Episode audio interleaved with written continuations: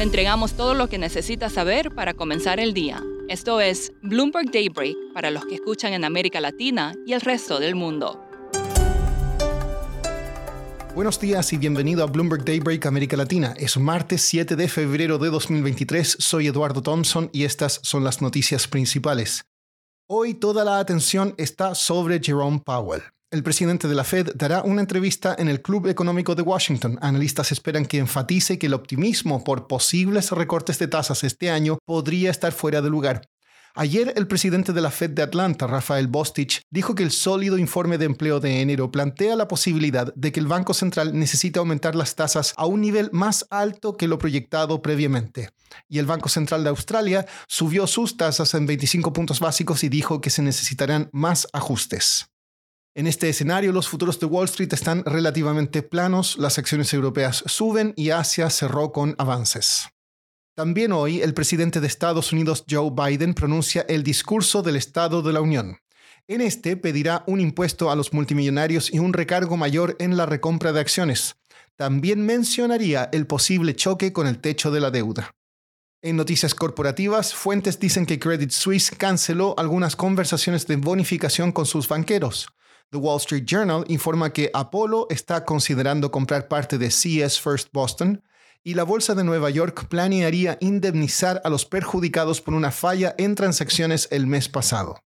En Turquía, equipos de rescate del extranjero se desplegaron el martes después de que un par de terremotos el día anterior mataran al menos a 4.000 personas en el país y en la vecina Siria.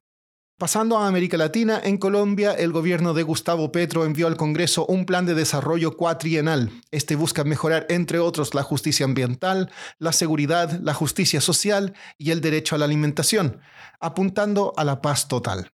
Según resultados parciales, en un referendo los ecuatorianos rechazaron todas las propuestas del presidente Guillermo Lazo. Esto motiva bajas en el valor de sus bonos. Aliados del expresidente Rafael Correa también ganaron la alcaldía de algunas de las principales ciudades como Quito. En Brasil, el presidente Luis Ignacio Lula da Silva intensificó esta semana sus críticas al Banco Central por las altas tasas, lo que a su vez podría tener el efecto contrario y forzar al banco a mantener las tasas altas. María Eloísa Capurro, que encubre el Banco Central en Brasilia para Bloomberg News, nos explica más.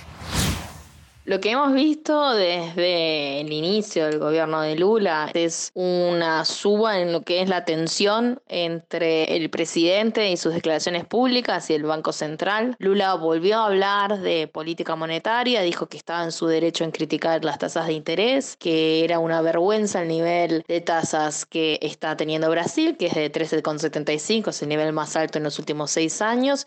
Todo esto responde a un malestar del equipo económico con respecto al comunicado de la última decisión de tasas del Banco Central de Brasil, en donde el Banco Central, liderado por Roberto Campos Neto, salió con un discurso bastante más hawkish de lo que, es, lo que se esperaba, hablando de que las expectativas de inflación están subiendo y también señalando que ellos están aún comprometidos con las metas de inflación. Estas metas de inflación han sido algo que Lula también ha criticado porque durante su gobierno la meta era bastante más alta, era un 4.5, mientras que ahora el Banco Central debería aspirar a una inflación de 3.25 este año y 3% para el año que viene y el otro. María Luisa, ¿por qué Lula está enojado con esto?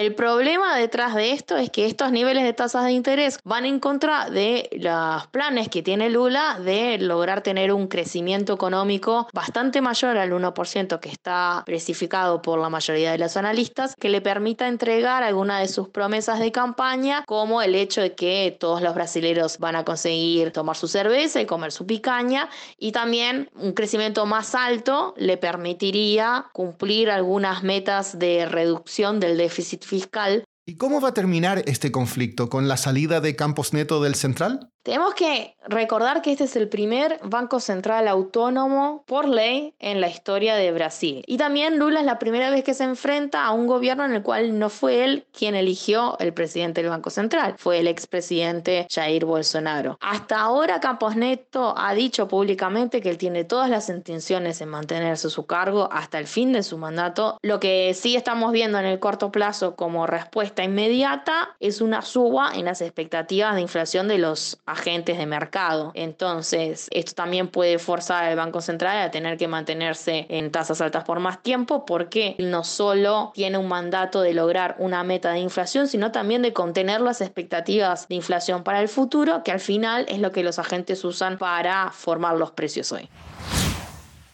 Por último, el brasileño Alberto Safra, hijo de uno de los banqueros más ricos del mundo, el difunto Joseph Safra, demandó a su madre y a dos hermanos para recuperar, según él, su participación legítima en el Safra National Bank de Nueva York.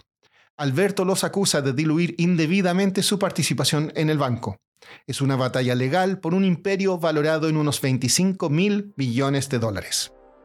Eso es todo por hoy. Soy Eduardo Thompson. Gracias por escucharnos. Para conocer todas las noticias que necesita para comenzar el día, revise Daybreak en la app Bloomberg Professional, donde puede personalizar las noticias que desee recibir. También puede suscribirse a la versión solo audio en Spotify, Apple Podcasts o la plataforma de su preferencia. Eso es todo por hoy. Escuche de lunes a viernes Bloomberg Daybreak.